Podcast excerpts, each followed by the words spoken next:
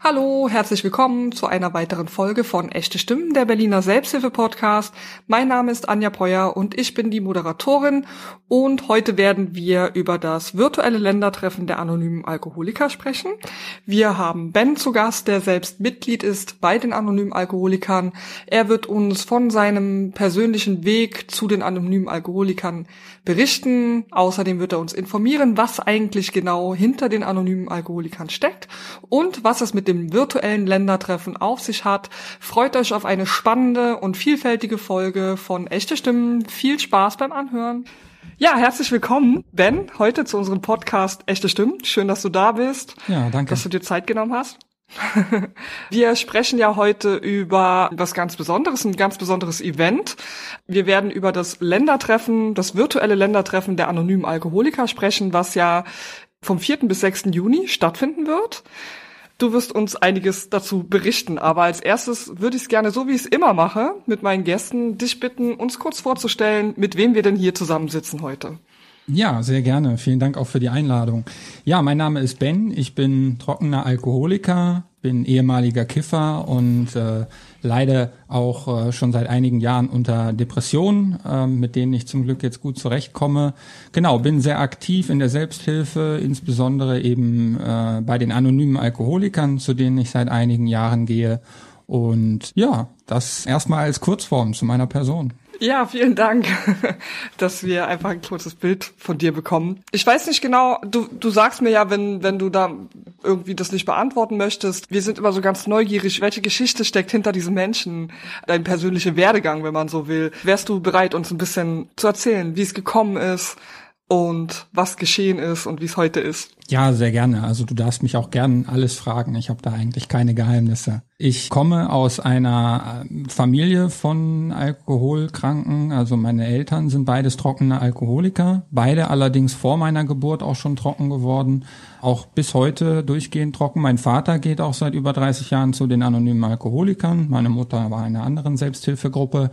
Und meine Mutter hat auch unter anderem Depressionen. Ja, bei mir ist es so, dass ich eben schon sehr früh in meiner Kindheit von meinen Eltern auch erklärt bekommen habe, was Alkoholismus eigentlich ist und dass ich da eben aufpassen muss, weil ich vordisponiert sei. Und ich habe mir immer so gedacht, ach, kann ich mir, also ich konnte es mir damals nicht vorstellen, ne, wie es passieren kann, dass man, wenn man einen Tropfen Alkohol plötzlich wieder trinkt, dann sofort quasi in so einem alten Muster ist. Und ich habe das immer so ein bisschen auf die leichte Schulter genommen und habe eben mir gesagt, das kann mir nicht passieren, ich weiß ja darüber Bescheid.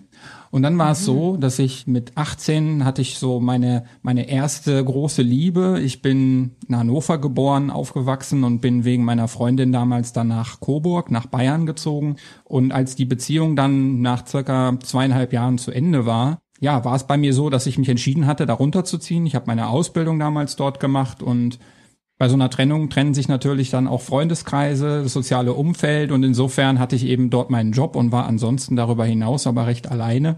Dann ist eben, wie das in, in so einer Trennungsphase häufig auch ist, die Flasche mein bester Freund geworden. Es hat dann angefangen abends mit einer Flasche Wein, das wurde dann auch immer mehr und ja, irgendwann war halt auch tatsächlich dann der Zeitpunkt gekommen, wo ich gemerkt habe, morgens, wenn ich jetzt nicht noch was trinke vor der Arbeit, dass ich dann eben schwitze, zittere, also wirklich schon körperliche mhm. Entzugserscheinungen bekomme. Und so habe ich dann angefangen, eben auch morgens vor der Arbeit mit einer Dose Sekt in der Regel, ja, quasi zu kontern, wenn man so möchte.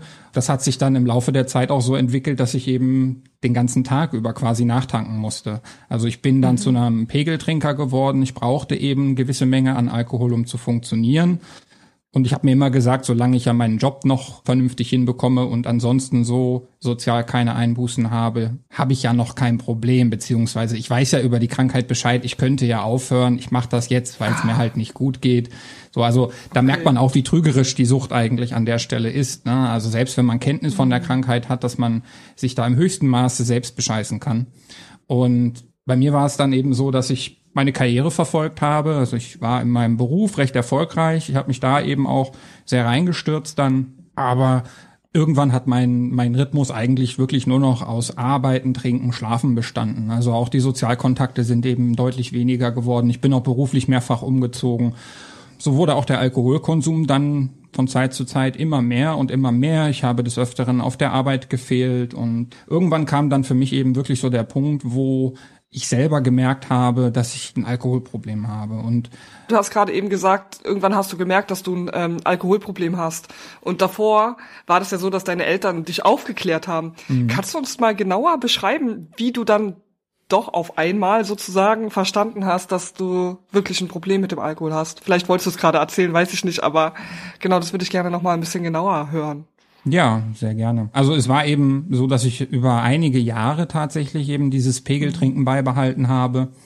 Und ich bin damals in Essen gewesen, beruflich, habe dort in einer, in einer großen Werbeagentur gearbeitet, habe eben, wie gesagt, mein Pegeltrinken gehabt und hatte danach ein Jobangebot in Trier, bin nach Trier umgezogen und habe mir vorgenommen, wenn ich dort ankomme, möchte ich eben mein Leben anders gestalten. Ne? Also mhm. wirklich mehr eine Work-Life-Balance, wie man ja heute immer so gern sagt, ähm, verfolgen und auch mir ein soziales Umfeld richtig aufbauen. Weil das hatte ich in der Zeit, in der ich in Essen gelebt habe, faktisch nicht. Ne? Also ich war mhm. mit Arbeitskollegen zwar dann auch befreundet, aber dass ich so ein soziales Umfeld, ein, ein soziales Netz habe, das, das hat halt einfach gefehlt. Und ich habe dann allerdings auch relativ ja, schnell in, in Trier gemerkt, dass vom, von einer Suchterkrankung kann man nicht fliehen. Also da hilft auch kein Umzug und diese Muster, wenn man die über viele Jahre so verinnerlicht hat, dann ist es halt auch einfach sehr, sehr schwer, da wieder rauszukommen. Ich komme aus Trier übrigens. Ah. Ich komme aus Trier und bin geflüchtet nach Berlin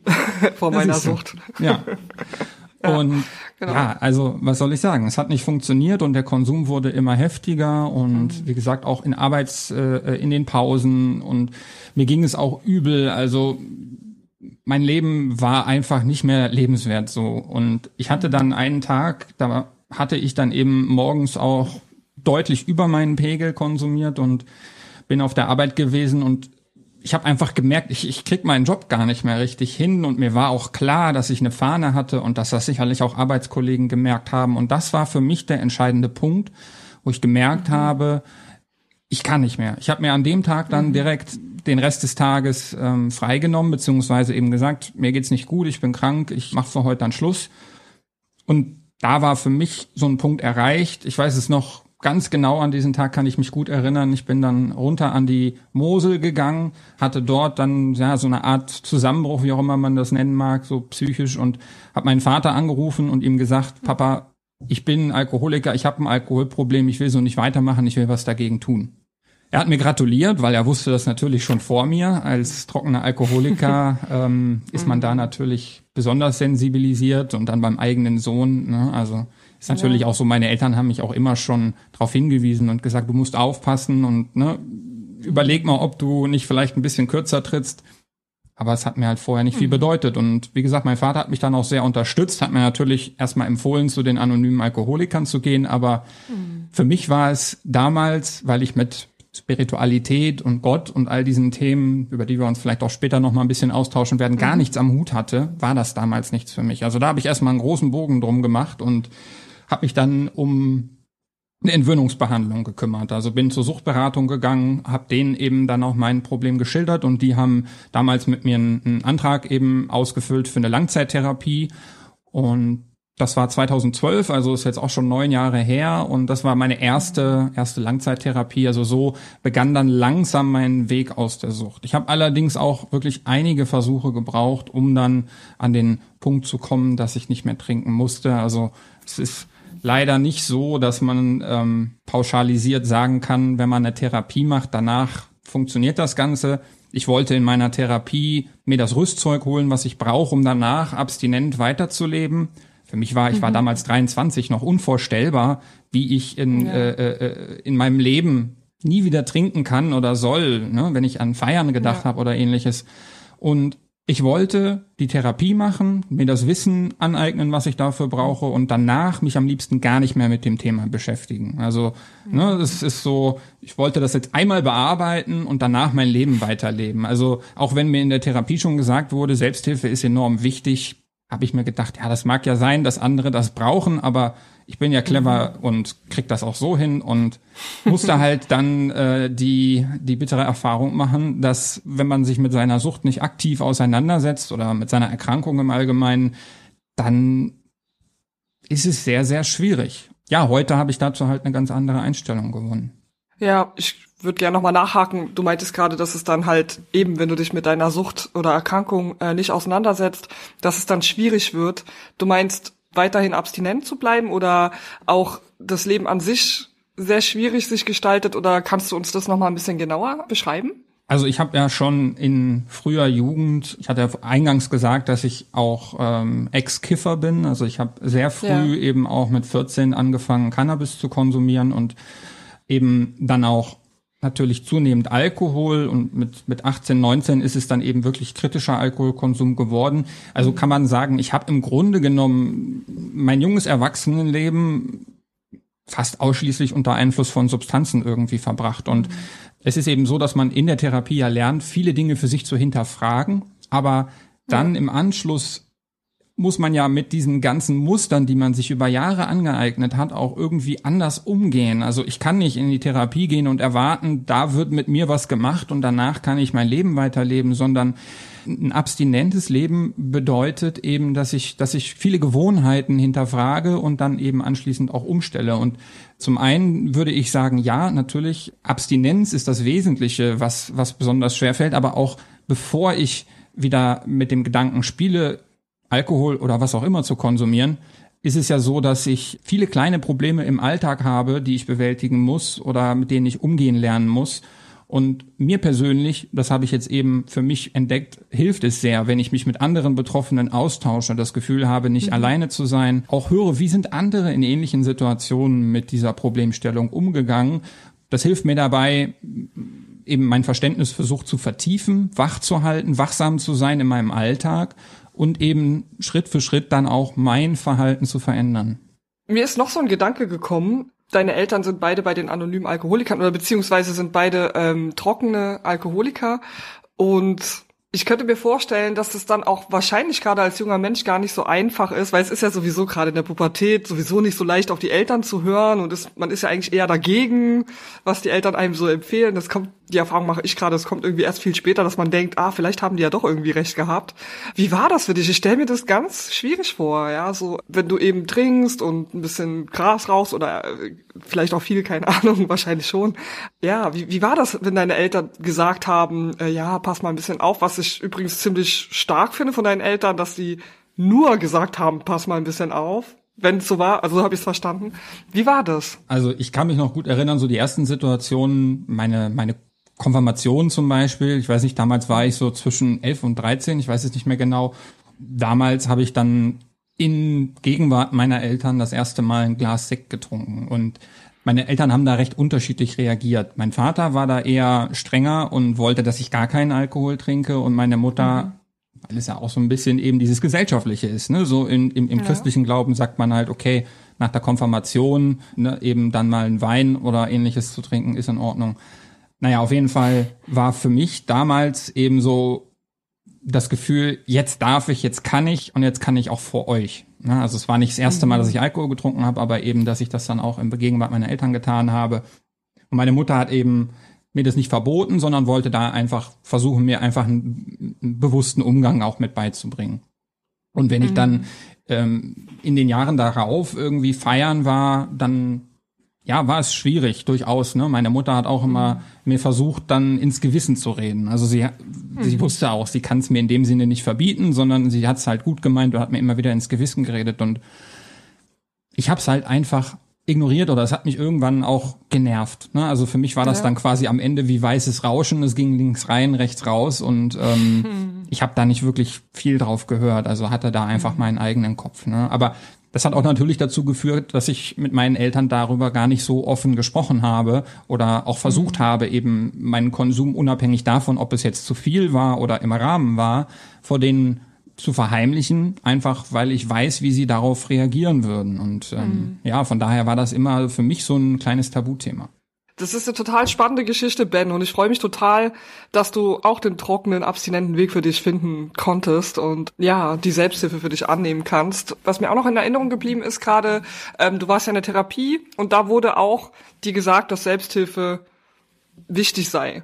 weil es gibt ja tatsächlich die Erfahrung, oder das habe ich immer mal wieder auch ähm, von Menschen, die in Selbsthilfegruppen gehen, erfahren, dass das manchmal gar nicht so äh, mitgedacht wird, die Selbsthilfe. Deswegen kann man eigentlich sagen, dass deine Therapieeinrichtung, in der du warst, dass das schon sehr ja, fortschrittlich will ich jetzt nicht sagen, aber schon auch toll ist, dass die eben dir die Selbsthilfe nahelegen, weil das ist gar nicht so selbstverständlich. Ich habe das immer so geglaubt, aber tatsächlich ist es gar nicht so selbstverständlich, dass in der Therapie Selbsthilfe erwähnt wird. Mhm. Aber für dich war erstmal klar, dass du da nicht hingehst. Genau, also ich muss dazu sagen, ich bin, ähm, wie gesagt, ja auch nicht nach der ersten Therapie direkt trocken geworden. Ich kenne drei ja. Therapieeinrichtungen für Langzeittherapie, in denen ich mhm. Erfahrungen sammelt, äh, gesammelt habe und war natürlich auch dann des Öfteren auch in der Entgiftung und also mhm. ne, einfach im Entzug, um den, weil man soll ja auch nicht einfach so aufhören, Alkohol zu trinken, sondern das eben dann auch unter ärztlicher äh, Aufsicht ja. tun, weil ja die Gefahr eines Krampfanfalls besteht und deswegen bin ich dann eben zum Entzug in, in ein Krankenhaus gegangen. Und ich habe die Erfahrung gemacht, dass die insbesondere die Entgiftungsstationen schon sehr darauf bedacht sind, auch die Patienten an das Thema Selbsthilfe heranzuführen. Also den Einrichtungen, in denen ich war, kann ich mich erinnern, wurden äh, einmal die Woche verschiedene Selbsthilfegruppen vorgestellt, wo dann Betroffene von den einzelnen Selbsthilfegruppen eben kamen und deren Philosophie, nenne ich es jetzt mal, vorgestellt haben. Und auch in mhm. den, in den ähm, Suchtkliniken, wo ich dann Langzeittherapie war, war es jetzt nicht ein, ein, super präsentes Thema, das stimmt, aber zumindest mhm. ähm, wurde immer wieder darauf aufmerksam gemacht, dass eben mhm. langfristige Abstinenz sehr schwierig ist, wenn man sich danach nicht noch in irgendeiner Form von Behandlung oder Selbsthilfe begibt. Ja. Also ich weiß, dass in vielen Einrichtungen das schon passiert, aber es gibt tatsächlich immer noch Einrichtungen, die das gar nicht thematisieren. Deswegen freue ich mich immer, wenn ich das höre. Ähm, ja, vielen Dank, dass du uns so ausführlich und detailliert von, von deiner Geschichte erzählst und erzählt hast. Wir wollen ja ein bisschen auch darüber sprechen, was das Ländertreffen der anonymen Alkoholiker, was ja äh, vom 4. bis 6. Juni stattfindet, das virtuelle Ländertreffen, was das bedeutet. Und ich glaube, es macht Sinn, dass wir erstmal darüber sprechen, was sind denn eigentlich die anonymen Alkoholiker? Also es ist ja so, also ich gehe viel in Hochschulen, also habe das gemacht jetzt nicht mehr in Hochschulen und berichte, äh, versuche die zukünftigen Sozialarbeiterinnen und Sozialarbeiter über Selbsthilfe äh, zu informieren. Und ich frage immer am Anfang, äh, gebe ich so zwei Minuten, drei Minuten Zeit, wo ich frage, was sind eure ersten Bilder, wenn ihr an Selbsthilfe denkt? Was fällt euch da als allererstes ein? Ich glaube, ich habe 50 Workshops schon gegeben und die anonymen Alkoholiker werden immer erwähnt, aber keiner weiß, was eigentlich dahinter steckt oder was genau die anonymen Alkoholiker eigentlich machen. Deswegen freue ich mich total, dass wir da jetzt ein bisschen drüber sprechen können. Vielleicht kannst du uns ein bisschen erzählen, was die anonymen Alkoholiker sind, beziehungsweise wie du davon erzählen kannst. Vielleicht kannst du das mit der Anonymität auch nochmal im gleichen Atemzug erklären. Das ja. wäre toll. Sehr gerne. Also was wichtig ist an der Stelle zu erwähnen, ähm, dass ich nicht im Namen der anonymen Alkoholiker ja. spreche, sondern ich bin eben jemand, der zu den anonymen Alkoholikern geht und von diesem Ländertreffen, über das wir gleich auch noch sprechen werden. Ähm, da bin ich eben einer der Mitorganisatoren. Deshalb berichte ich eben aus, aus meiner Erfahrung beziehungsweise wie ich das Ganze verstehe. Also bin mhm. kein, mhm. kein, kein Pressesprecher oder irgendwas in die Richtung jetzt bei den anonymen mhm. Alkoholikern. Mhm es ist interessant tatsächlich, also ich sehe das ja auch immer wieder, wenn du ja so verschiedene Serien auf Netflix anschaust, dann gibt es hier und dort immer mal so kleine Hinweise ähm, auf die anonymen Alkoholiker. Ich glaube, das ist auch mit einer der Gründe, warum es eben heute auch wirklich vielen bekannt ist, dass es die anonymen Alkoholiker gibt. Nehmen wir mal House of Cards als Beispiel. Da gibt es einen der Hauptcharaktere, der eben auch trockener Alkoholiker ist und äh, zu den anonymen Alkoholikern geht. Ja, gerade in Amerika, wo die anonymen Alkoholiker auch herkommen, ist das eben wirklich sehr, sehr verbreitet. Da gibt es tatsächlich sogar Auflagen vom Gericht, dass wenn man eine Trunkenheitsfahrt gemacht hat, man anschließend zu den anonymen Alkoholikern gehen muss. Also so eine entweder ich gehe in die in die Selbsthilfegruppe oder ich habe irgendeine andere Art von Strafe zu erwarten. Sowas gibt's im, im deutschsprachigen Raum nicht. Ja, was was sind die anonymen Alkoholiker? Die anonymen Alkoholikern, äh, äh, so besagt es auch unsere Präambel, sind eine Gemeinschaft von Männern und Frauen, die miteinander Erfahrung, Kraft und Hoffnung teilen um ihr gemeinsames Problem zu lösen und anderen Alkoholikern zur Genesung zu verhelfen. Das ist tatsächlich der eins zu eins Wortlaut ähm, mhm. aus unserer Präambel, die ja einfach nochmal so ein bisschen verdeutlicht, was wir sind, was wir machen. Also es ist nicht so, dass bei den anonymen Alkoholikern irgendwelche hauptberuflichen Sozialpädagogen, Sozialarbeiter oder Therapeuten arbeiten, sondern es sind wirklich Betroffene wie ich, die sich mit anderen Betroffenen treffen und eben über ihre Erfahrungen sprechen und miteinander eben Erfahrungen, Kraft und Hoffnung teilen und mhm. versuchen eben trocken zu bleiben, aber ganz wichtig auch bei den anonymen Alkoholikern immer nur für heute. Ich hatte ja eingangs schon gesagt, dass es mir total schwer fiel in meiner ersten Therapie mit 23 dann für mich zu sagen, ich werde die nächsten 60, 70 Jahre, wie lange ich auch noch auf dieser Erde habe, nicht mehr trinken oder irgendwelche anderen Substanzen äh, konsumieren. Und das ist dieser Riesenberg, den man vor sich sieht und den in einem Schritt zu erklimmen, das funktioniert halt nicht. Und deswegen sagt man eben bei den anonymen Alkoholikern nur für heute, also heute kann ich mich dafür entscheiden, nicht zu trinken und den nächsten Tag kann ich dann mhm. die Entscheidung für mich nochmal neu treffen. Und so reiht sich dann ein Tag aneinander. Und das ist auch der Grund, warum wir uns in den Meetings mit gute 24 Stunden verabschieden. Ja. Einfach, weil wir uns die nächsten 24 Stunden gegenseitig wünschen, eben diesen Abstinenzwunsch aufrechtzuerhalten und nicht zu trinken. Und dann beginnt eben ein neuer Tag. Mhm. Ich habe schon öfter gehört äh, von Menschen, die das so zum ersten Mal hören mit dem nur für heute, dass sie so sagen, na ja, irgendwie funktioniert das für mich nicht, weil ich muss ja jetzt morgen auch äh, abstinent bleiben und so. Ich weiß, dass es für einige nicht funktioniert und für die an oder was heißt nicht funktioniert? Am Anfang nicht funktioniert. Oft ist es ja so, dass so mit einer gewissen Zeit sich das Verständnis davon verändert. Kannst du uns vielleicht dazu noch mal für die, die jetzt so denken, die zuhören und vielleicht denken, hä, wie soll das gehen? Vielleicht das noch mal ein bisschen genauer erklären, wie es für dich war, wie du das für dich annehmen konntest. Also ich habe ja auch anfangs gesagt, dass ich auch zu Beginn meiner Auseinandersetzung mit der Suchterkrankung einen großen Bogen um die anonymen Alkoholiker gemacht habe. Es mhm. hatte weniger mit diesem nur für heute zu tun, sondern eher mit dem Zwölf-Schritte-Programm. Aber dieses nur für heute hat mein Vater mir natürlich auch gleich zu Beginn mit auf den Weg gegeben und er hat mir sogar gesagt, ja. und wenn du es in 24 Stunden nicht schaffst, dann nimm das doch für zwei Stunden. Und ich kann das gut nachvollziehen, weil ich mir dann auch immer gedacht habe, ja gut, aber was bringt mir das jetzt? Ich weiß doch trotzdem, dass ich den Rest meines Lebens nicht mehr trinken darf. Aber ich glaube, der entscheidende Punkt ist an der Stelle, sich eben nicht auf diese Zeit danach zu konzentrieren, sondern wirklich seine Gedanken, seinen Fokus, seine Achtsamkeit auf den einen Tag zu lenken. Und das mhm. ist etwas, das habe ich auch erst mit der Zeit für mich erfahren dürfen, dass das funktioniert. Also anfangs, wie gesagt, habe ich auch immer gedacht, ja super, aber ich habe doch trotzdem den Rest meines Lebens vor mir, wo ich nicht trinken ja. soll. Ja, ist so, aber im Idealfall sagen wir es mal so. Aber es geht nicht darum, was morgen oder übermorgen ist, sondern ich muss mich erstmal um heute kümmern. Und mhm. wenn ich es eben schaffe, meinen Fokus zu verändern, wirklich den heutigen Tag im Blick zu haben und das immer wieder aufs Neue, dann werde ich die Erfahrung machen, dass das sehr hilfreich ist und dass es mir auch gut tut. Ich kann jetzt aus meiner Erfahrung sprechen, wenn ich darüber nachdenke, was nächste Woche, nächstes Jahr alles ist, was ich dann und dann erreichen möchte, oder wenn ich darüber nachdenke, was ich für äh, Scheiße in der Vergangenheit gebaut habe, ne, ob das jetzt letzte Woche oder vor zwei Jahren oder drei Jahren war, wenn ich zu weit in der Zukunft oder zu weit in der Vergangenheit unterwegs bin, dann überwältigt mich das. Und wenn ich mich aber auf heute konzentriere, das ist ein, ist ein überschaubarer Zeitraum den ja, kann ich beeinflussen. Verstehe. Und das ist letztendlich eben meines Erachtens nach die, die Krux, das für sich anzunehmen und, mhm. und, und auch wirklich ja. zu versuchen. Okay, ja, vielen Dank, dass du nochmal genauer uns das erklärt hast. Ähm, du hattest vorhin gesagt, ihr trefft euch, um gemeinsam Erfahrung, Kraft und Hoffnung zu teilen. Mhm. Was bedeutet das?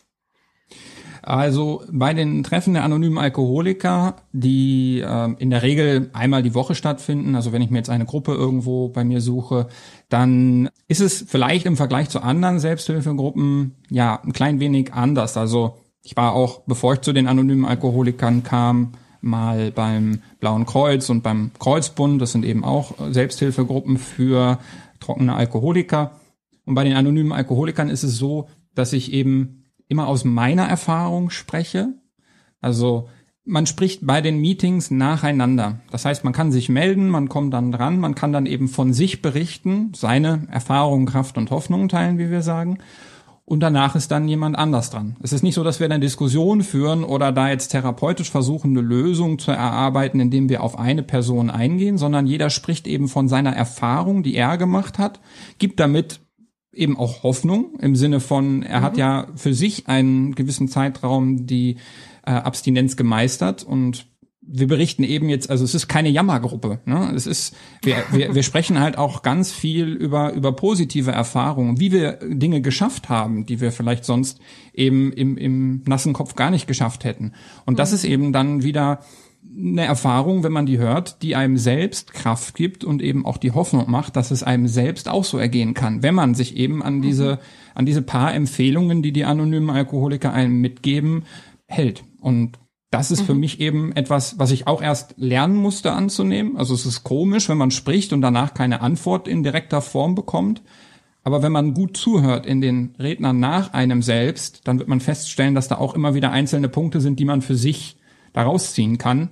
Und dadurch, dass ich jetzt eben nicht versuche, jemand anderem Ratschläge zu geben, fühlt er sich auch nicht angegriffen, sondern ich kann ihm von meiner Erfahrung berichten, vielleicht eine Geschichte teilen, die mir widerfahren ist, die ähnlich von der, äh, von der Grundsituation her war und ob dann jemand anders, der anwesend ist, für sich da was draus nimmt, was draus macht oder versucht vielleicht ähnlich zu handeln, das ist ihm dann selbst überlassen. Aber das ist eine Erfahrung, die ich gemacht habe, die eben auch ein ja, recht harmonisches Miteinander ermöglicht. Sozusagen in unserem Kontext der Selbsthilfe, Kontakt- und Beratungsstellen in Berlin sprechen wir immer von den Monologgruppen und den Dialoggruppen. So. Ja. Und ich finde das ganz spannend, weil es scheint, als wäre man entweder geeignet für die Monologgruppen oder die Dialoggruppen. Ich kenne wenige, also es gibt sie auch, ich kenne wenige, die sagen, okay, ich kann beides total gut für mich ähm, nehmen, anwenden. So, das finde ich auch immer wieder ganz spannend zu festzustellen das beschreibt es ganz gut, Monolog, Dialog.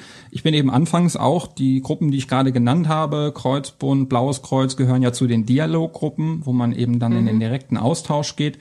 Da bin ich anfangs hingegangen und ich dachte auch, dass ich eher eben ein Typ dafür bin. Und ich bin danach dann eben, weil ich, ja, weil mir das andere nicht so geholfen hat. Also ich bin in diesen Dialoggruppen gewesen und bin danach dann, ja, oftmals auch mit Suchtdruck wieder aus der Gruppe rausgegangen. Also ich habe gemerkt, dass okay. eben mich das auch durchaus auffühlt. Und was ich für mich festgestellt habe, ist eben, als ich zu den anonymen Alkoholikern ging, also zu einer Monologgruppe, dass ich immer besser da wieder rausgehe, als ich reingekommen bin. Ne? Weil keiner versucht ja. mir irgendwie mhm. Ratschläge zu geben, mich zu bevormunden mhm. oder ähnliches.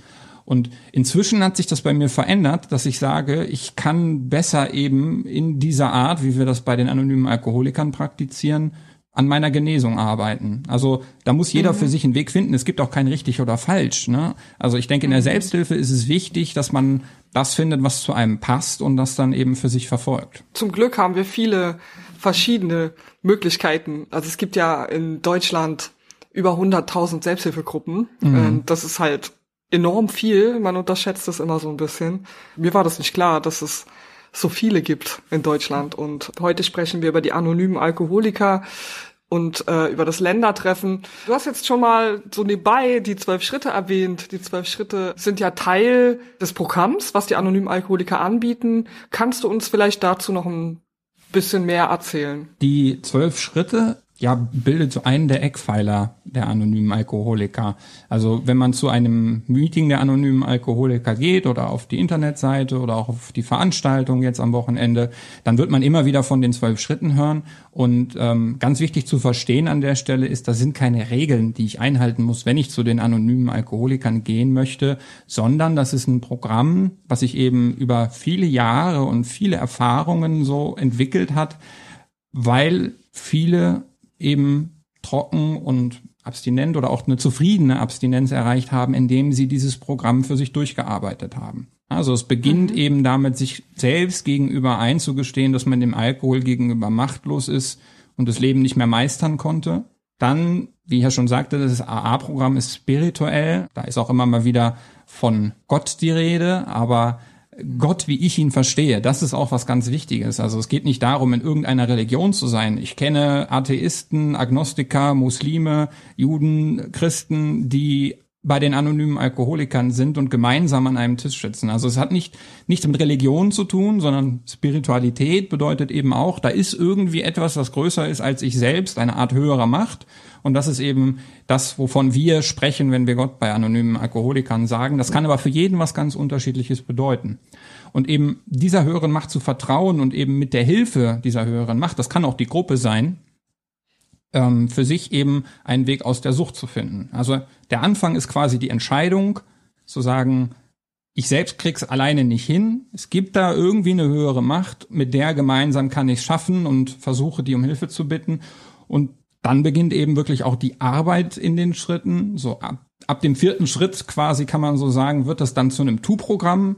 Das heißt, ich reflektiere mhm. mich selber. Ich teile eben diese Dinge, die ich über mich erfahre, mit einer Vertrauensperson. Ich versuche Wiedergutmachung zu leisten für Dinge, die ich in der Vergangenheit ja verbrochen habe, wäre jetzt vielleicht ein bisschen zu viel gesagt, aber einfach ich versuche Wiedergutmachung zu leisten bei Menschen, die ich verletzt habe und ich mhm. versuche eben auch in meinem täglichen Sein immer wieder diesen Prozess zu, durch, zu durchlaufen. Ne? Also mit mir selbst irgendwo im Einklang zu leben. Deswegen sagt mhm. man auch, das ist nicht nur ein Programm, um letztendlich sich selbst trocken zu legen oder nüchtern zu werden, sondern es ist eben ein Lebensprogramm, was mir auch dabei hilft, grundsätzlich mit mir selbst mehr im Einklang und zufriedener zu sein. Und je weniger Druck und mhm. Stress ich habe, umso weniger komme ich dann eben auch in die Verlegenheit, äh, auf irgendeine Substanz zurückgreifen zu wollen. Also ja. Das ist mhm. aber, wie gesagt, auch nur eine Empfehlung. Es gibt auch Menschen, die gehen zu den anonymen Alkoholikern, die gehen einmal die Woche in so ein Meeting, haben die Schritte so für sich nie erarbeitet und können trotzdem abstinent bleiben, einfach weil sie diese Erfahrung, Kraft und Hoffnung teilen. Also da gibt es sehr, sehr mhm. viele verschiedene Wege auch in der Gemeinschaft für sich einen Platz zu finden. Das klingt toll. Einen kurzen Gedanken hatte ich gerade ich reflektiere äh, mich selber und ich mache wieder Gutmachung. Das ist ja erstmal, glaube ich, für jemanden, der das zum ersten Mal hört. Also ich würde da automatisch denken, okay, das ist jetzt irgendwie eine Therapie. In der Therapie würde ich vielleicht meine eigenen Dinge reflektieren, aber es ist schon deswegen keine Therapie, weil keine, wie du gesagt hast, keine Fachleute in den Meetings sind. Wenn sie Fachleute sind, dann aber nur in ihrer Arbeit und nicht, wenn sie Mitglied von AA sind. Du hattest vorhin gesagt, ähm, eine Person deines Vertrauens. Das nehme ich an, ist der Sponsor, was man immer wieder hört, auch gerade in den amerikanischen Gruppen finde ich, äh, amerikanischen Gruppen, in amerikanischen Serien wird dieses Wort Sponsor fällt immer wieder. Ich nehme an, das ist die Person des Vertrauens. Vielleicht kannst du uns noch mal ein bisschen mehr über den Sponsor oder die Sponsorschaft erzählen. Ja, sehr gerne. Genau, also es ist eben in dem Sinne keine Therapie. Ich äh, bin ja auch nicht verpflichtet, da jetzt irgendwelche Schritte zu arbeiten oder irgendwas zu schreiben oder mhm. da irgendeiner bestimmten Person irgendwie Rede und Antwort zu stehen, meine, meine persönlichsten, intimen Erlebnisse zu teilen, sondern ich entscheide immer selber, wie viel ich von mir preisgebe. Ne? Deswegen sind es ja auch die anonymen Alkoholiker. Also ich muss, mhm. ich kann auch einfach nur sagen, ich bin der Ben und ähm, bin Alkoholiker, mich da reinsetzen und zuhören. Also ich muss gar nichts bei den AAs. Aber es empfiehlt sich eben, und das über Generationen, es ist ja auch in Studien untersucht worden, dass die anonymen Alkoholiker mit ihrem Programm eben sehr gut bei der Abstinenzerhaltung unterstützen. Und wenn man eben sich entscheidet, diese Schritte zu arbeiten, dann tut man das in der Regel mit einem sogenannten Sponsor. Das ist diese Vertrauensperson, über die ich gerade sprach. Und das ist jemand, der selbst eben auch Betroffener ist. Also es ist kein, kein fachlich ausgebildeter oder geschulter Mensch, sondern jemand, der auch an dieser Erkrankung leidet und der selber auch schon mal die Schritte durchgearbeitet hat und von daher auch weiß, wovon er spricht. Und es ist eben so, dass wir im zwölften Schritt von unserem Zwölf-Schritte-Programm eben auch versuchen, die Botschaft weiterzugeben an Alkoholiker, die noch leiden. Und dazu gehört eben, wenn ich selbst für mich diesen Weg gegangen bin und für mich dadurch eine Erleichterung und eine zufriedene Abstinenz erreicht habe, dass ich dieses Vehikel, was ich genutzt habe, anderen zur Verfügung stelle. Also eben mich ähm, anbiete oder wenn ich angesprochen werde. Es gibt beide Wege, äh, dass ich eben dann auch neuen in AA helfe, dieses Programm durchzuarbeiten und sie so ein bisschen ja an die Hand nehme, würde ich es jetzt mal formulieren. Und das mhm. ist letztendlich das, was, was Sponsorschaft bedeutet. Das ist auch nichts, wofür man Geld bekommt oder wofür man Geld bezahlt, sondern das ist einfach eben eine, eine Freundschaftsleistung, wenn man so möchte, innerhalb der anonymen Alkoholiker, um mhm. eben diesen Weg der Genesung gemeinsam zu gehen, unterstützen wir uns da auch gegenseitig. Mhm Okay, ich habe mich gerade gefragt, weil du ja vorhin so ein bisschen erzählt hast, wie es im Meeting stattfindet. Jeder spricht von sich selber. Wie kommt man dann dahin, dass man quasi an die Hand genommen wird, so hast du es gerade formuliert. Also, weil ich frage mich gerade, wie, wie funktioniert das dann? Weil ich bin in einem Meeting, alle reden von sich selber, das Meeting ist vorbei und dann geht man nach Hause. Aber scheinbar jetzt mit den Schritten, scheinbar ist da ja noch mehr. Wie kommt man dahin dann als Mitglied? Mhm. Oder wenn man das auch möchte? Ja. Also es ist richtig, dass wir in den Meetings von uns selber sprechen und da in dem Sinne ja kein Dialog stattfindet. Es ist aber so, dass es eben sowohl im digitalen Raum, wir haben ja jetzt während der Corona-Pandemie vermehrt eben die Meetings dann auch auf Videoplattformen wie Zoom oder Jitsi und natürlich aber auch im örtlichen Raum vor Ort in Berlin oder wo auch immer in Deutschland oder der Welt man auch äh, ein AA-Meeting aufsucht, ist es eben so, dass es dieses Meeting gibt ich kann in dem Meeting, in meinem Beitrag natürlich auch sagen, dass ich das Programm gerne arbeiten möchte und auf der Suche nach einem Sponsor bin. Also kann das quasi im Meeting bekannt geben. Mhm. Und dann gibt es das sogenannte Nachmeeting. Ne? Also das ist quasi einfach noch so ein Zusammensitzen, Austauschen, ganz normale, lockere mhm. Gespräche. Das ist auch jetzt nicht immer in großer Runde. Es finden sich mal hier zwei, drei, zwei, drei gehen vor die Tür rauchen, zwei, drei sind in der Küche, waschen die Kaffeetassen und unterhalten sich. Das ist quasi so das, was wir Nachmeeting nennen. Da ist es so, dass ich natürlich, wenn ich das Gefühl habe, hey, da ist jemand dabei gewesen, den fand ich klasse, so was er von sich erzählt hat. Ich glaube, dem könnte ich ähm, vertrauen und dem möchte ich, mit dem würde ich gerne eben diese Schritte arbeiten, habe ich die Möglichkeit im Nachmeeting einfach auf die Person zuzugehen und danach zu fragen, hey, wie sieht's aus? Kannst du dir vorstellen, mein Sponsor zu werden? Und umgekehrt ist es eben auch so, wenn ich jetzt anbiete und sage, ähm, ich brauche einen Sponsor, ich suche einen Sponsor, ich will die Schritte arbeiten, kann es eben auch passieren, dass in so einem Nachmeeting dann jemand auf einen zukommt und sagt, hey, ähm, wenn du möchtest, wir können das gerne gemeinsam machen. Na, also mhm. In, in digitalen Meetings ist es auch so, dass wir, da gibt es ja auch meistens dann einen Chatraum, der neben der ähm, Videokonferenz läuft, dass wir dann auch immer dazu aufrufen, diejenigen, die bereit sind, einen Sponsor, Sponsorschaft zu übernehmen, also als Sponsor für jemanden zur Verfügung zu stehen, dass die bitte ihre Telefonnummer dann in, am Ende des Meetings nochmal in den Chat posten. Es gibt inzwischen mhm. auch Listen, in denen sich ähm, verfügbare Sponsoren eintragen, Telefonlisten. Ja, da muss man einfach dann entsprechend gucken, dass man jemanden findet, mit dem man sich selbst so ein bisschen identifizieren kann, wo man glaubt, der passt zu mir. Mhm. Und da gibt es eben viele verschiedene Wege, auf denen man dieses Ziel erreichen kann. Ich habe noch eine Frage, die äh, mir immer wieder jetzt gekommen ist. Wie finanzieren sich die anonymen Alkoholiker? Das würde mich interessieren. Mhm. Es ist so, dass die anonymen Alkoholiker sich ausschließlich durch eigene freiwillige Spenden finanzieren. Also das bedeutet, mhm.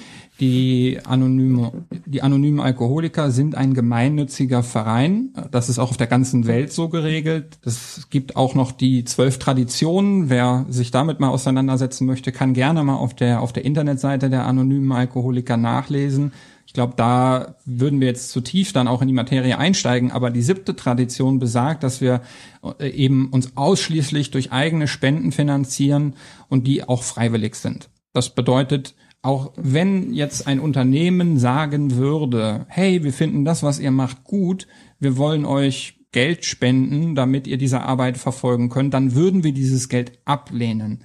Einfach, weil mhm. wir die Erfahrung gemacht haben, wir haben den Grundsatz, dass wir uns nicht mit irgendwelchen außenstehenden Organisationen verbinden oder dann vielleicht auch unser Programm nach deren Wünschen ausrichten. Angenommen, uns stellt jetzt jemand äh, eine, eine Therapieeinrichtung dahin und sagt, macht ihr mal. Ähm, das sind Dinge, die, die machen die anonymen Alkoholiker nicht.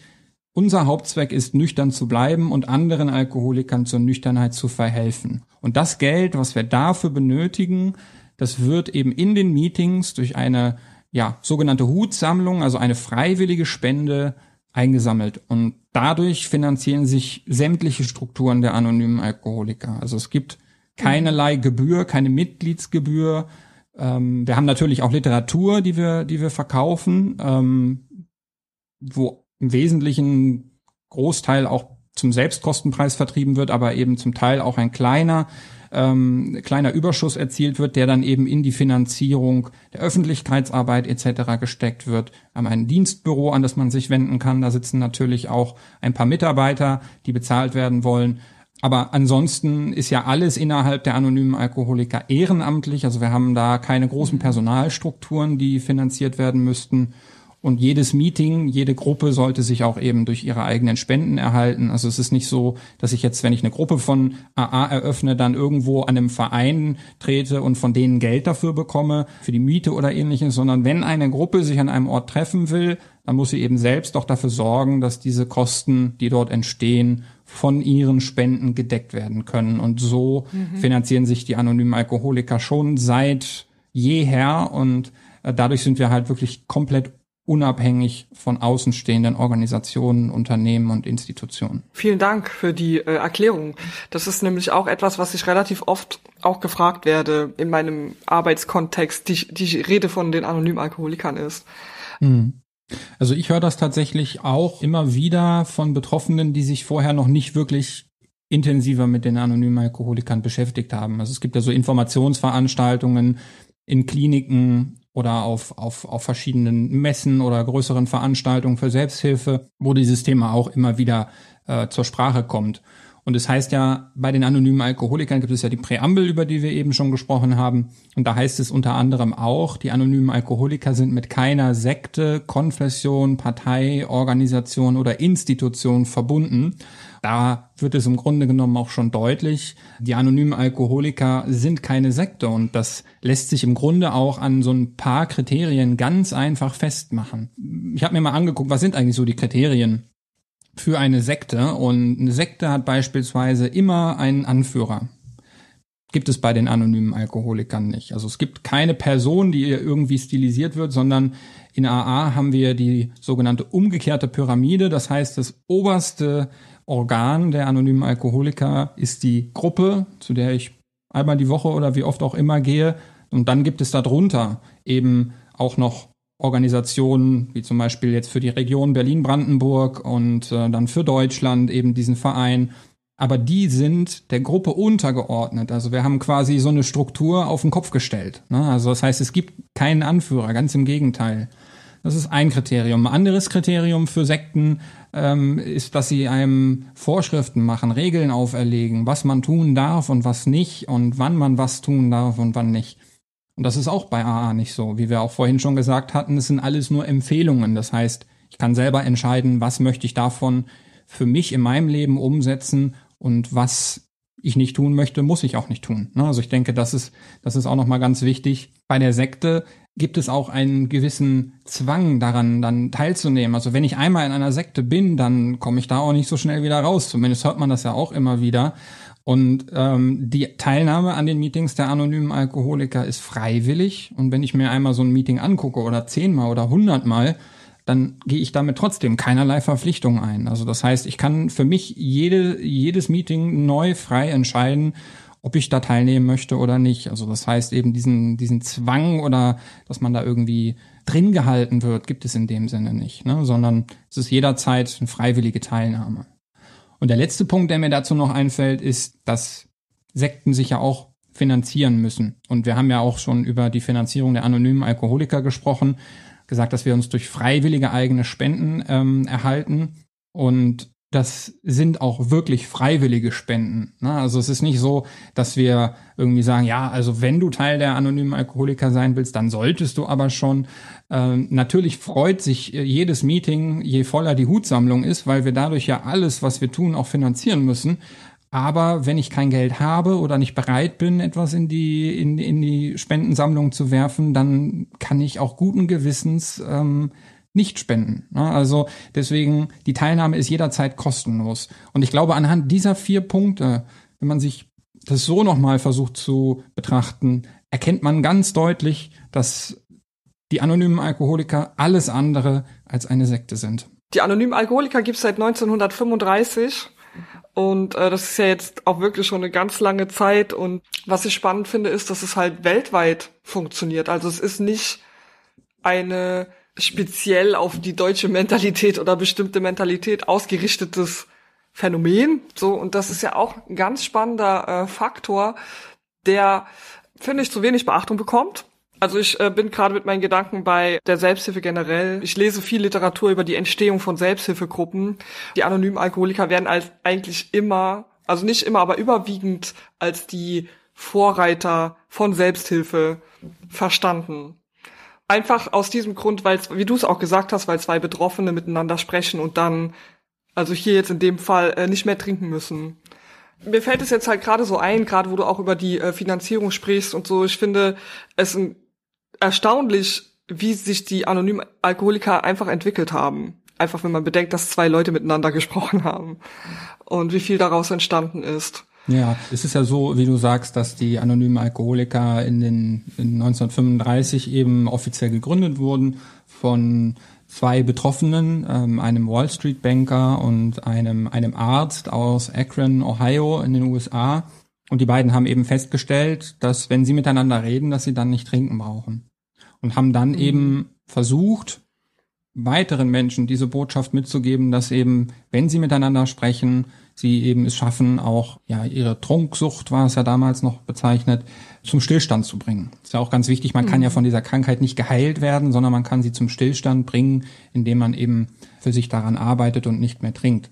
Das ist in, gerade in den frühen, äh, im frühen 21. Jahrhundert dann auch wie ein Lauffeuer hat sich das ja innerhalb der USA ausgebreitet, einfach weil die Begeisterung der Menschen, die dadurch eben Erleichterung erfahren haben, so groß war. Und das ist auch das, was mich persönlich antreibt, eben Öffentlichkeitsarbeit zu machen und die Botschaft weiterzugeben. Ich mhm. bin sehr dankbar einfach für das, was ich erfahren habe und dass ich dadurch es geschafft habe, äh, zu einer zufriedenen Abstinenz zu finden. Und das möchte ich einfach mhm. auch anderen Betroffenen weitergeben, weil ich weiß, wie äh, wie groß die Not ist, wenn man an diesem Punkt noch nicht angelangt ist.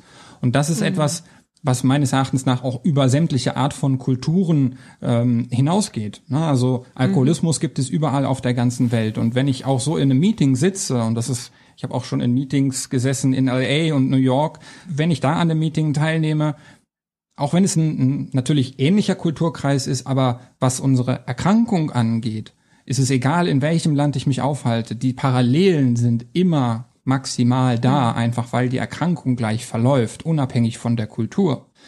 Und das ist, glaube ich, auch das, was das Programm so erfolgreich macht, dass es eben gar nicht um, um Religion oder um, um bestimmte Kulturen geht, sondern dass das rudimentäre Verständnisse der Krankheit sind, die in allen Kulturen anwendbar sind. Und ähm, ja. das macht, glaube ich, wie gesagt, immer wichtig, meine persönliche Einschätzung, die anonymen Alkoholiker auch weltweit so erfolgreich. Meine letzte Zahl, die ich recherchiert habe, war, dass es wohl um die zwei Millionen Mitglieder weltweit gibt. Hast du da eine andere Zahl? Weil die ist schon ein bisschen älter, die ist von 2006, die Zahl, ja. die ich da recherchieren konnte.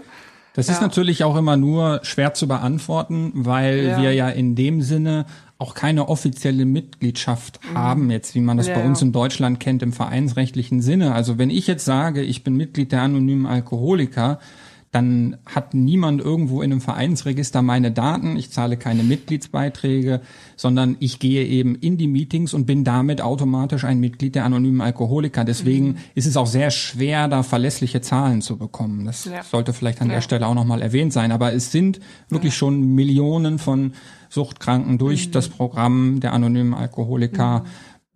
Trocken geworden, abstinent geworden ja. und es gibt ja inzwischen auch viele andere ähm, Gruppen äh, für für andere äh, Substanzen, andere Drogen, für Emotionen, für das Thema Sex, die auch basierend immer sind auf diesem Zwölf-Schritte-Programm, über das wir gesprochen mhm. haben. Ähm, genau, das ist auch etwas, was sowieso grundsätzlich schwierig ist, ähm, festzustellen, wie viele Menschen wirklich in Selbsthilfegruppen gehen. Das ist sehr ja, einfach auch zum Teil, wie du es berichtet hast und auch manche, manche Selbsthilfegruppen, da geht man nur eine gewisse Zeit hin. Bei den anonymen Alkoholikern gibt es Menschen, die gehen seit also 30, 40 Jahren oder sogar länger. Und es gibt dann wieder Betroffenheiten, wo du vielleicht nur ein halbes Jahr hingehst oder so. Deswegen kann man das auch, auch aus dem Aspekt kann man das auch nicht so gut definieren, wie viele Menschen wirklich die Selbsthilfe für sich benutzen. Ich hatte ja eingangs gesagt, mein Vater ist mit den anonymen Alkoholikern trocken geworden und der ist jetzt mhm. über 30 Jahre trocken und geht nach wie vor jede Woche in ein Meeting der anonymen Alkoholiker, aber nicht aus einer Verpflichtung heraus oder weil es es kostet ihn auch keine Überwindung, sondern er erfährt da ja oftmals sehr viel Positives. Ne? Also er nimmt mhm. Erfahrung, mhm. Kraft und Hoffnung mit und geht besser aus dem Meeting raus, als er reingekommen ist und mhm. hat auch viele, viele Freundschaften innerhalb der, der Gruppierung der anonymen Alkoholiker für sich über die Jahre entwickelt. Also auch Menschen, ne, mit denen man dann eben über die Meetings hinaus sich auch trifft oder die zum Geburtstag einlädt oder ne, ganz normal quasi einfach auch soziale Kontakte pflegt. Und von daher ist es äh, ja wie, wie, wie früher eine Art Stammtisch, nur halt ohne Alkohol, dass ich da regelmäßig hingehe und mich austausche und, und, und das auch gar nicht als, als, als lästig empfinde, sondern gerne dahin gehe. Und es hilft, wie gesagt, mhm. eben auch immer sich zu erden und sich wach zu halten, dass das erste Glas schon der Beginn vom Untergang sein kann oder in der Regel ist. Und es gibt aber auch Menschen, die als Beispiel meine Mutter, die ja auch ähm, trockene Alkoholikerin ist, auch über 30 Jahre trocken ist, die ist die ersten fünf Jahre in verschiedene Selbsthilfegruppen gegangen, in diese sogenannten Dialoggruppen und äh, ist dann irgendwann nicht mehr in Selbsthilfegruppen gegangen, ist aber nach wie vor trocken. Mhm. Man muss aber auch dazu sagen, dass sie beispielsweise ein, ein sehr, sehr christlicher, gläubiger Mensch ist und eben viel auch ehrenamtliche Arbeit in anderer Form macht. Also es ist schwer zu pauschalisieren, aber meine Erfahrung ist, dass eben das Bedürfnis, sich mit anderen Betroffenen auszutauschen, über die Jahre auch einfach zu einem selbstverständlichen Teil des Lebens und des Alltags wird. Und wie gesagt, mhm. ich gehe gerne in Meetings einfach, weil ich da auch immer wieder freundliche Gesichter sehe, Leute, die mich verstehen, die ähnliche Geschichten erlebt haben wie ich. Ja, jetzt haben wir doch eine schöne Überleitung zu unserem Ländertreffen oder zu unserem, zu eurem Ländertreffen, das Ländertreffen der anonymen Alkoholiker. Das findet ja, wie schon öfter erwähnt, am äh, vom 4. bis 6. Juni statt. Erzähl uns doch mal, was wir uns darunter vorstellen können, das virtuelle Ländertreffen der anonymen Alkoholiker. Ja, also ist es so, dass wir eben normalerweise zu Nicht-Corona-Zeiten jedes Jahr ein deutschsprachiges Ländertreffen haben.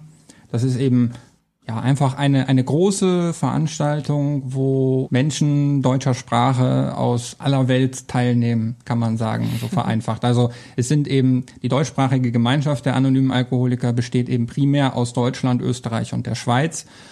Mhm. Und da man ja über die Jahre auch vielleicht umgezogen ist oder mal irgendwo in anderen Städten war und da an Meetings teilgenommen hat, irgendwie Leute aus anderen Städten kennt, auch durch die Dienste, die man so macht innerhalb der Gemeinschaft, ähm, ist eben dieses Ländertreffen dazu gedacht, zum einen eben mit diesen Menschen wieder zusammenzukommen, sich auszutauschen. Also es ist halt eine große Convention. Es kommen mehrere hundert oder tausend Leute zusammen, die dann eben Erfahrung, Kraft und Hoffnung teilen. Es wird verschiedene verschiedene Workshops äh, geben, die eben über Hintergründe informieren, über die Geschichte der anonymen Alkoholiker etc. Und natürlich auch eine Art Unterhaltungsprogramm. Ne? Also es ist so ein dreitägiges Event einfach, wo es eben um die anonymen Alkoholiker als solches geht. Und daran ähm, kann man eben normalerweise dann vor Ort teilnehmen. Jetzt ist es ja so, dass wir im letzten Jahr ähm, unser Ländertreffen in Berlin, wo es hätte stattfinden sollen, äh, leider absagen mussten. Und das fanden eben einige von uns auch sehr schade. Und deswegen kam eben die, der Gedanke, dann ein, ein virtuelles Ländertreffen äh, zu veranstalten, um eben trotzdem diese Möglichkeit zu bieten, sich in großen Gruppen miteinander auszutauschen. Und so haben wir dann letztes mhm. Jahr eben das erste Mal das sogenannte CLT, wir haben es dann auch direkt beim Namen genannt, das Corona-Ländertreffen veranstaltet. es war eben auch eine Veranstaltung über drei Tage, wo wahnsinnig viel Erfahrung, Kraft und Hoffnung geteilt wurde. Es hat primär über Zoom stattgefunden. Es gibt also mehrere Zoom-Räume, in denen dann parallel verschiedene Programmpunkte angeboten werden, wo wir auch eben äh, Sprecher einladen mit 20, 30 Jahren Trockenheit, also viel Erfahrung auch in der Genesung. Es gibt auch da Workshops, und über Zoom hinaus haben wir im letzten Jahr aber zum Beispiel auch WhatsApp-Gruppen gehabt, wo dann eben mit Sprachbeiträgen ähm, Erfahrung, Kraft und Hoffnung geteilt werden konnte. Auf Telegram, ein anderer Messenger-Dienst, äh, hat das gleiche stattgefunden. Also es gibt auch wieder da verschiedene Angebote, aber primär der Fokus der Veranstaltung liegt eben auf diesen Videomeetings über Zoom. Und das wird mhm. auch dieses Jahr so sein, dass wir da eben mit insgesamt fünf Zoom-Räumen an den Start gehen das sind drei Zoom-Räume der anonymen Alkoholiker und da ja auch Angehörige von der Krankheit eines, eines Alkoholikers betroffen sind, sind auch ähm, die Alanon-Familiengruppen, das ist quasi für Angehörige von alkoholkranken Menschen, auch eine Selbsthilfegruppe. Die sind auch mit auf der Veranstaltung und haben auch zwei Zoom-Räume, in denen sie Programm anbieten, eben für Angehörige von Al äh, mhm. Alkoholikern. Wann beginnt es? Die Veranstaltung beginnt, je nachdem, wann man es jetzt hört, hat sie stattgefunden oder aber, wenn man es am Tag der Veröffentlichung hört, beginnt dann heute am 4.6. um 13.30 Uhr. Die Zugangsdaten und was es an Programmen gibt, also es ist alles detailliert auf unserer Internetseite zu finden. Wir haben dafür extra eine eigene Internetseite erstellt, wo auch viele Fragen und Antworten allgemein rund um die anonymen Alkoholiker und eben diese Familiengruppen Alanon äh, zu finden sind unter www.clt2021.de.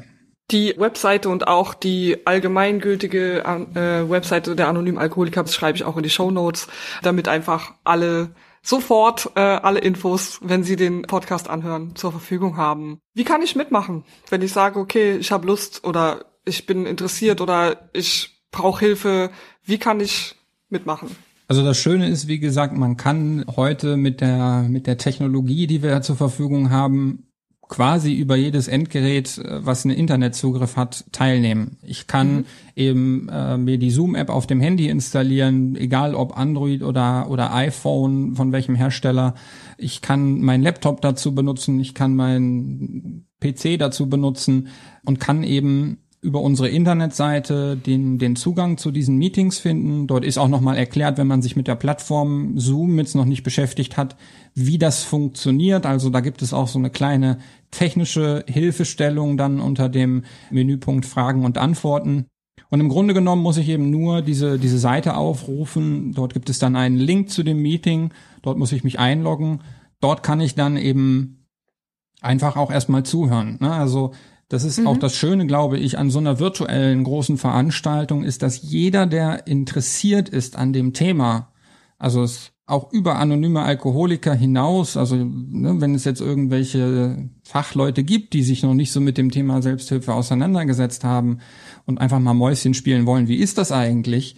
Ähm, oder eben Betroffene, die sich bislang nicht so getraut haben, einfach mal in ein Meeting zu gehen, die können sich in dieser Veranstaltung einwählen und können ähm, einfach zuhören. Ich muss nicht meinen echten Namen mhm. angeben, ich muss meine Kamera nicht anmachen, ich muss gar nichts sagen. Ich kann einfach teilnehmen und zuhören. Und das ist, mhm. denke ich, der mhm. erste Schritt, äh, der, der ganz gut ist. Und wenn man selbst betroffen ist, kann man natürlich auch sich melden und dann einen kurzen Wortbeitrag in einem Meeting abgeben.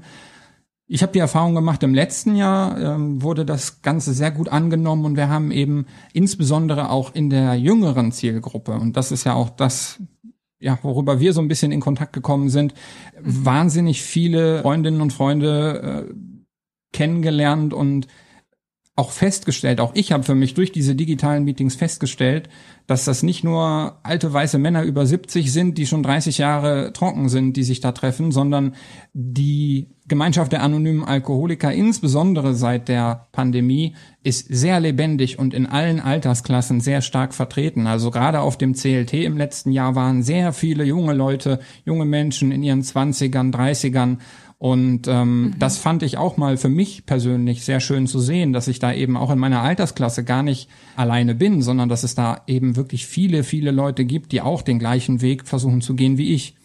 Und von daher mhm. finde ich auch gerade eben für junge Menschen dieses ähm, Ländertreffen stellt eine gute Möglichkeit dar, um mit anderen jungen Menschen, die auch betroffen sind, in Kontakt zu treten. Ja, toll.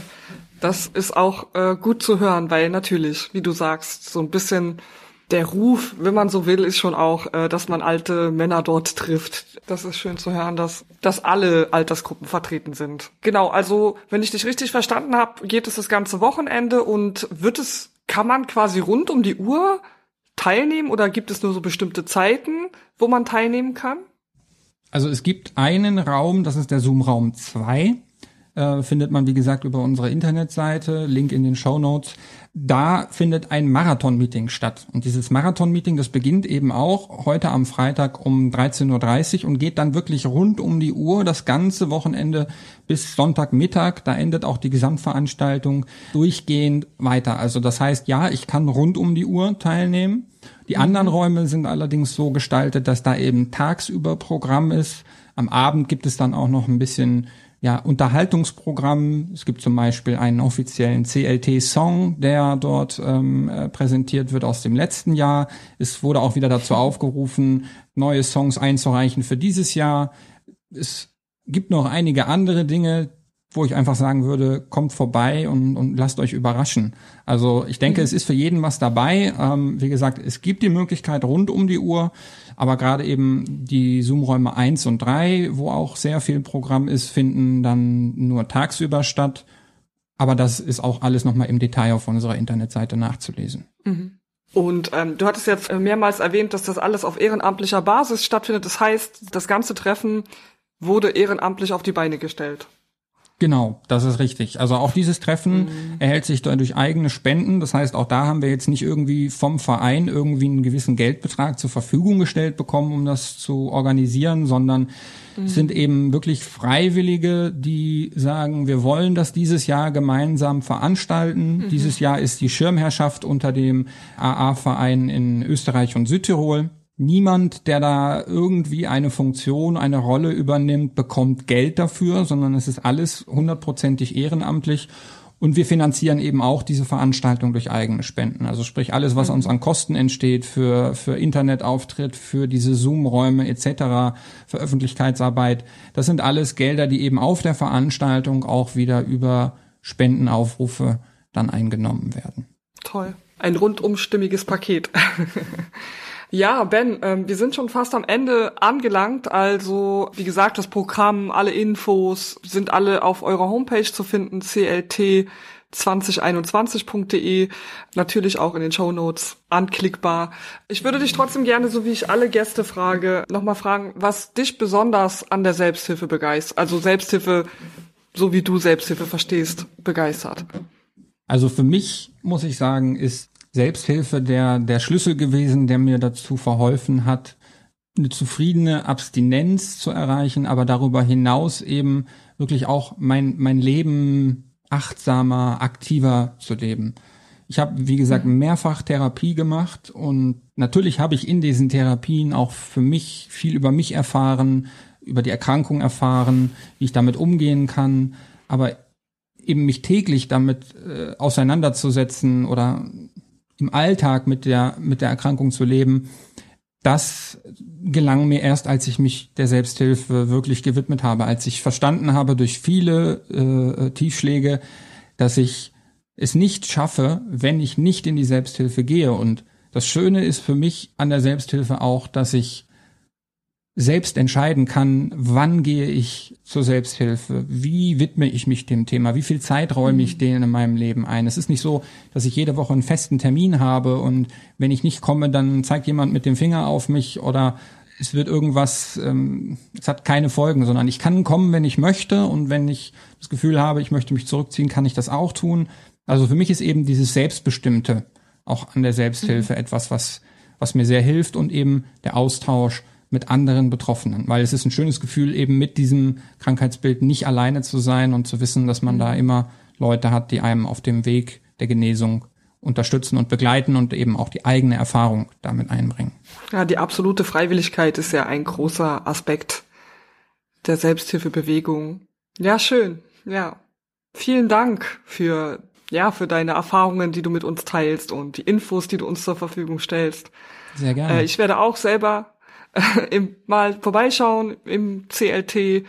Am Ende würde ich dich gerne, wie auch alle meine Gäste, um eine Empfehlung bitten. Also ich frage ja immer nach einem einer persönlichen Empfehlung, ob es ein Buch ist, ein Film oder eine Veranstaltung. Ich glaube, Veranstaltung ist deutlich geworden, welche Veranstaltung wir hier empfehlen heute.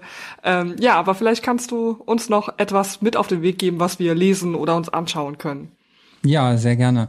Ich habe tatsächlich zwei Buchempfehlungen, die mir spontan einfallen. Das eine, das geht mhm. eben mehr in Richtung Spiritualität. Da geht es um das ähm, AA-Programm. Das Buch heißt Eine neue Brille von Chuck C. Das ist jemand, der in den 50er, 60er Jahren im Programm gelebt hat, auch unter anderem sehr spannend mit dafür gesorgt hat, dass es in Amerika als Erkrankung anerkannt wird.